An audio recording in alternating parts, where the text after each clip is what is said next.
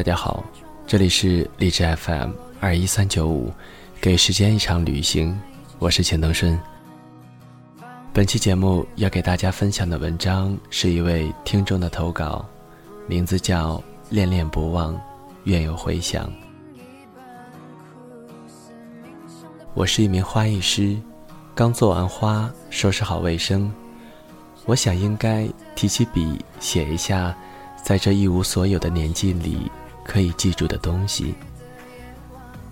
马上就毕业两年了，时间依然是个厉害的小偷。他的高明之处，在于你发现的时候，他早已经偷走了你的年华。我们总与现实对抗，可叹的是，还有一个文艺理想化的所谓的情怀。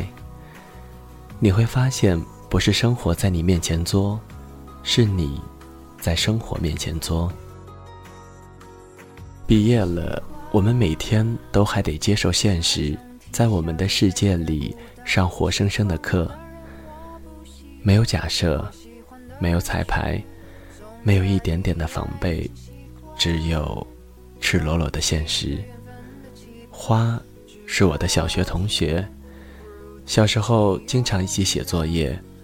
我的主课比较好，常教他写作业。他的英语比我好，我却差得一塌糊涂。记得小学英语考试是考一个简短的对话，他是硬生生的教了我一节课。快要到下课的时候，我才勉勉强强的去老师那里考试，才勉勉强强的过关。我们还有另外一个小伙伴，叫小小，是我的邻居。在搬家之前，我都不知道他是我的邻居。搬家之后，我才发现，我们两家只有一面墙的距离。我们会经常一起玩耍，一起写作业。感情的基础打得很牢固扎实。小时候，花和小小都是我羡慕的对象。他们穿漂亮的衣服，背漂亮的书包，穿漂亮的小皮鞋。小小初中就有了手机。花初中的时候，爸爸就给他买了钢琴。而那个时候的我，每天放了学。还得满城去送报纸，我不得不强调时间这个小偷。转眼间，我们到了谈婚论嫁的年纪了。七月二十五号，我们的小微信群就不停的有新消息提示。我想今天他们俩怎么有了时间了？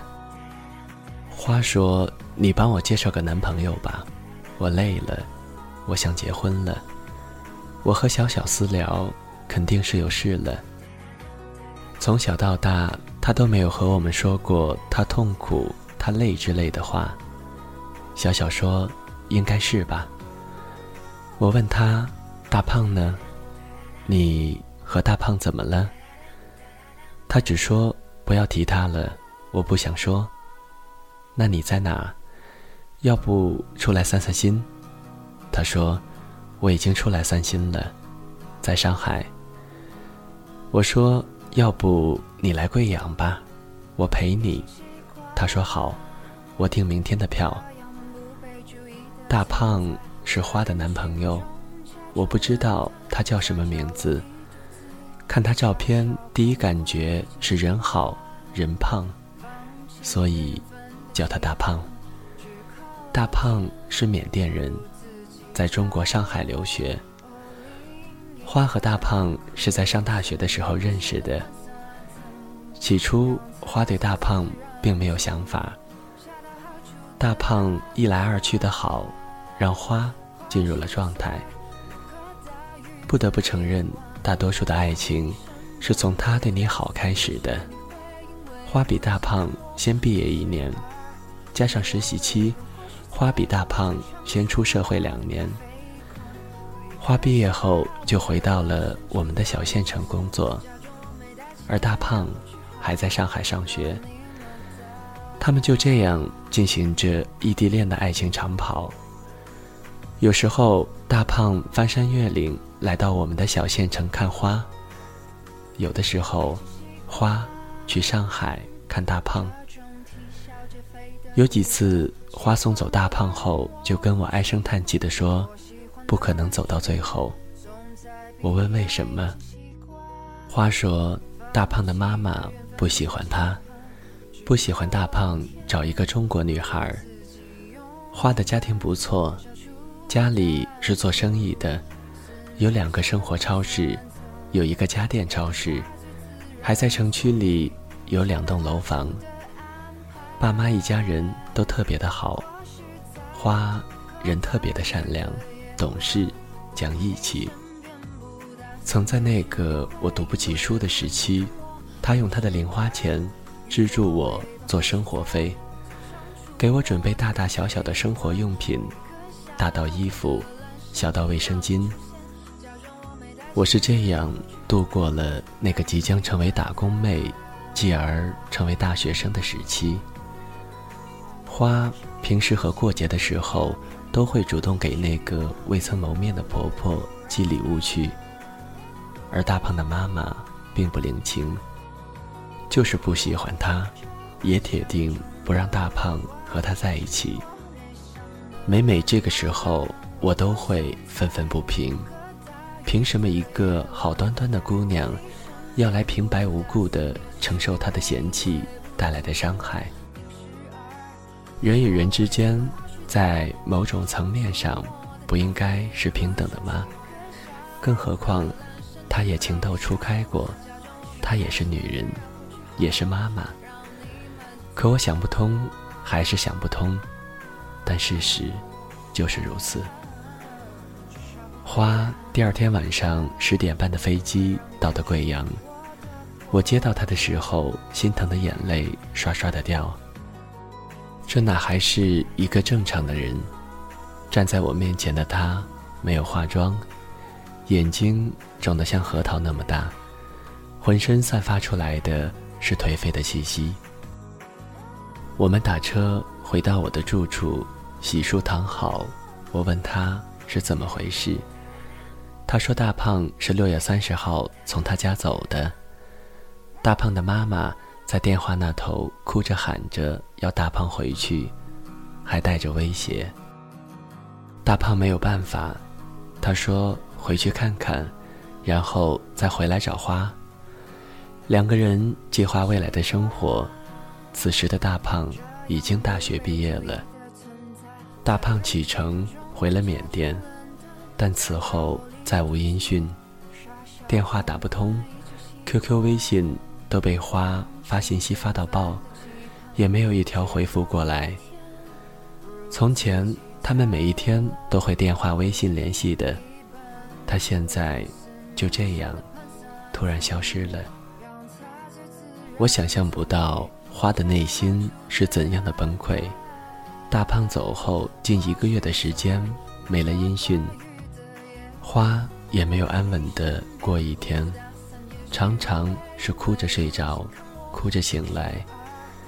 他最后决定去一趟上海，去他们第一次见面的地方，去他们曾经一起生活过的地方。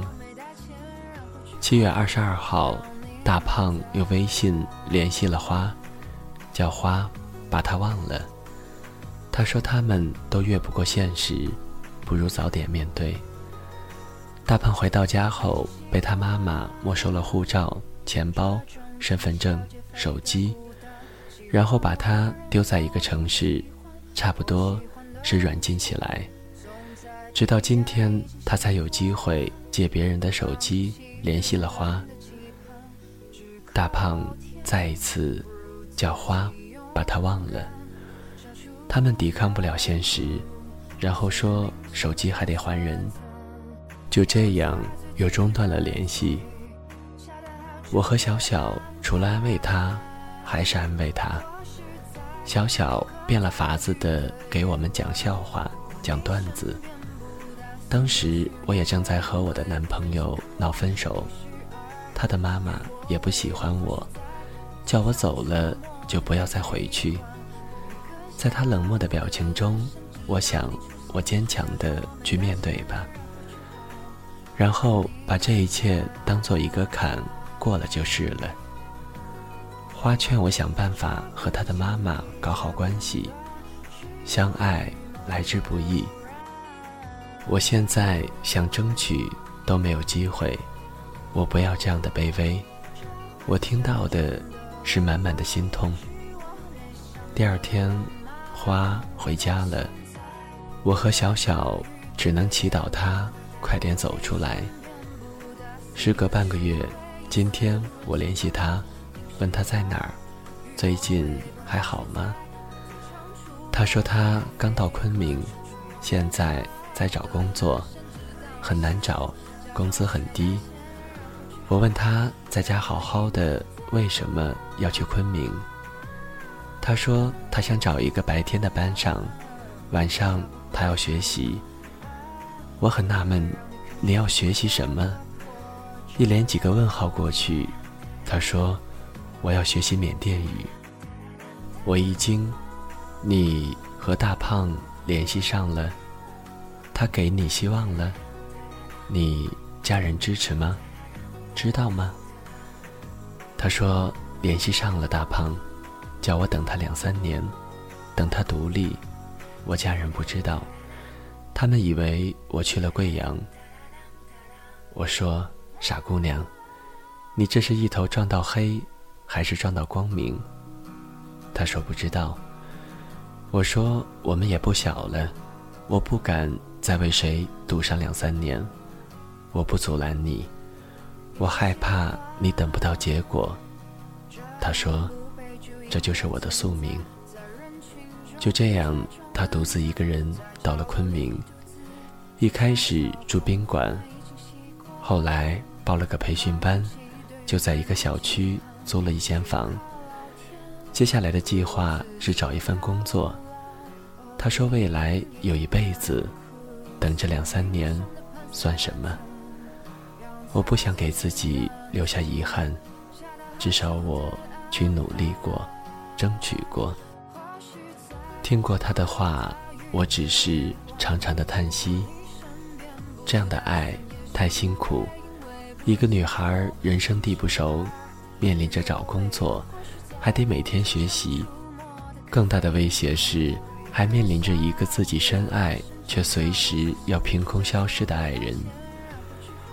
人的一生同时会扮演很多的角色，你过了爱情的年纪，却又凭什么要阻止别人的爱情？起笔时大雨瓢泼，落笔时雨过天晴。亲爱的你。你应该是幸福的，愿你被未来善待。放弃对缘分的期盼，只靠老天，不如自己勇敢，消除胆苦，死命上的盘算怎样才最自然，最恰到好处的爱。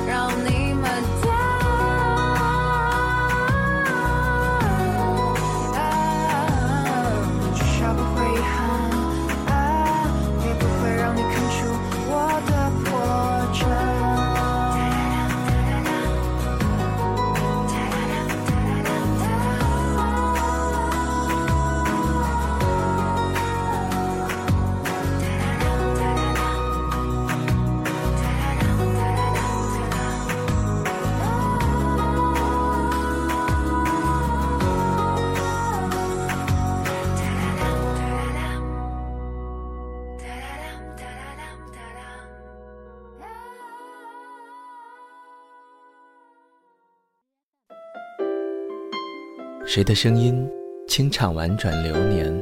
谁的双手挽起千年不变的誓言？用音乐品味生活，用音符记录感动。我的声音会一直陪伴在你的左右。